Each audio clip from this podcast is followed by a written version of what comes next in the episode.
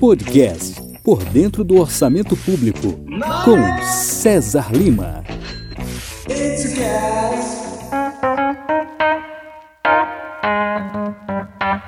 Olá, você está ouvindo o podcast Por Dentro do Orçamento Público. Eu sou César Lima e vou explicar tudo o que você precisa saber sobre como os políticos estão gastando o seu dinheiro.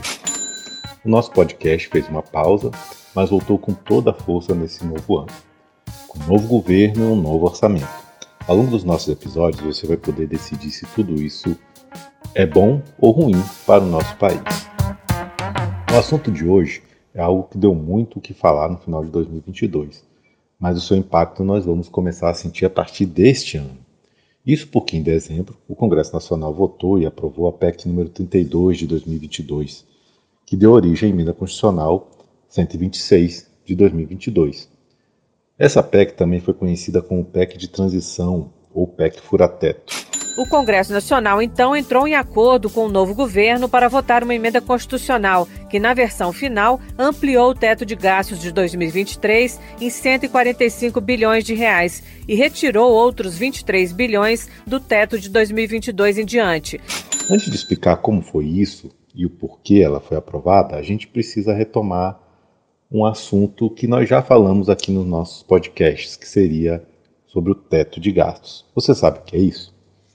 O teto de gastos ele foi instituído lá no governo Temer para evitar que as despesas do governo né, crescessem demais. Qual foi a fórmula que eles acharam? Eles acharam uma fórmula que limitava o crescimento das despesas públicas da União tá, ao crescimento da inflação, ao, a, a inflação. Né? Então, o crescimento das despesas teriam que estar vinculados à inflação. Então, se a inflação fosse de 5% no ano, as despesas só poderiam crescer 20, é, 5% é no ano seguinte.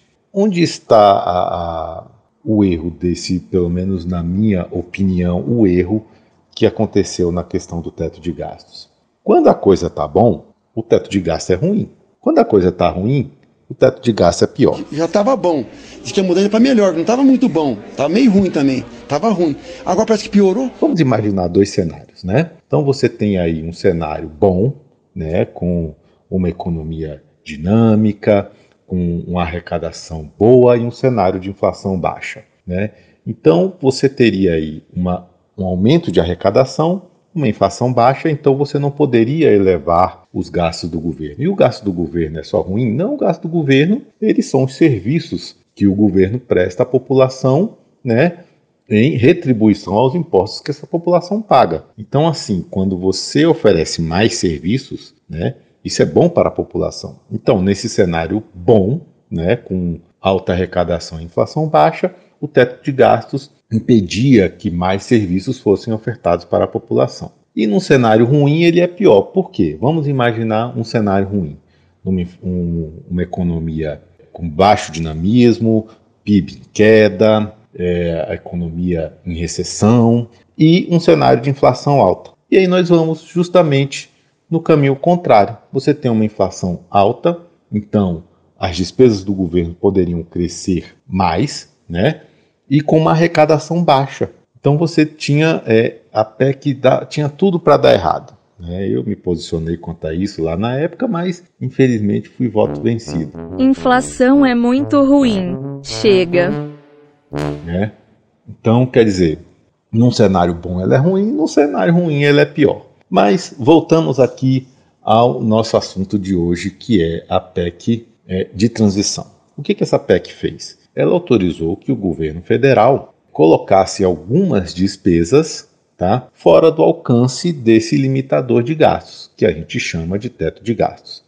O que é isso? O governo propôs na PEC de transição, é o governo eleito, que as despesas do programa Auxílio Brasil, ou Bolsa Família, como queiro chamar, ficassem fora de, desse limitador. E por que isso? Porque ambos os, os candidatos, quando estavam em campanha, decidiram por prometer que o Auxílio Brasil, Bolsa Família, seria de 600 reais. Contudo, no orçamento, na, no projeto de lei orçamentária que foi encaminhado ao Congresso, só estavam previstos 405 reais para esse auxílio. E como o orçamento ele veio justo, né, assim dizer, no limite do teto de gastos, você não tinha espaço para aumentar essas despesas.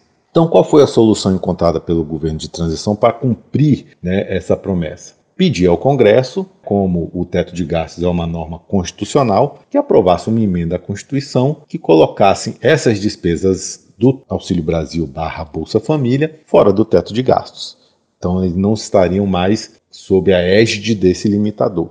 E isso foi feito o governo eleito teve que entrar na discussão para poder viabilizar o cumprimento de várias promessas de campanha, principalmente a manutenção do Auxílio Brasil, ou Bolsa Família, de 600 reais, com o um acréscimo de uma parcela de 150 reais por filho menor de seis anos. Né? Inicialmente, o governo queria 198 bilhões de reais fora do teto de gastos durante um período de quatro anos, o que daria aí quase um trilhão de reais, se fôssemos pensar né, nos ajustes pela inflação nos próximos quatro anos, mas o Congresso decidiu por é, autorizar 145 bilhões de reais fora do teto, ou seja, o suficiente para é, o pagamento dos benefícios do Bolsa Família durante o ano de 2023 e não mais durante quatro anos. Tá?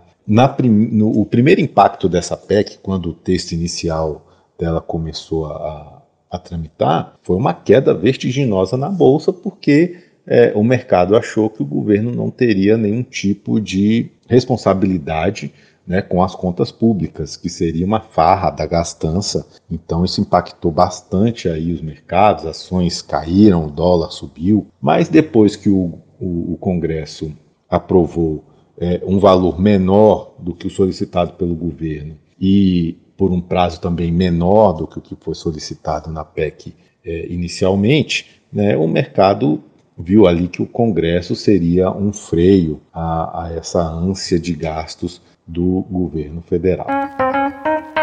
Bem, então é isso, minha gente. Nosso episódio está chegando ao fim. Espero que vocês tenham gostado aí da, do nosso retorno. Estejam sempre aqui conosco e nós estaremos aqui prontos a lhe responder. Mandem suas dúvidas, suas perguntas, suas, suas ideias de novos podcasts que teremos o maior prazer em atendê-los. Bem, chegamos ao fim do nosso episódio, mas a nossa atenção sobre o dinheiro público não. Né? Por isso, na próxima sexta-feira estarei aqui com mais um tema importante sobre como os políticos e os governos estão gastando o seu dinheiro.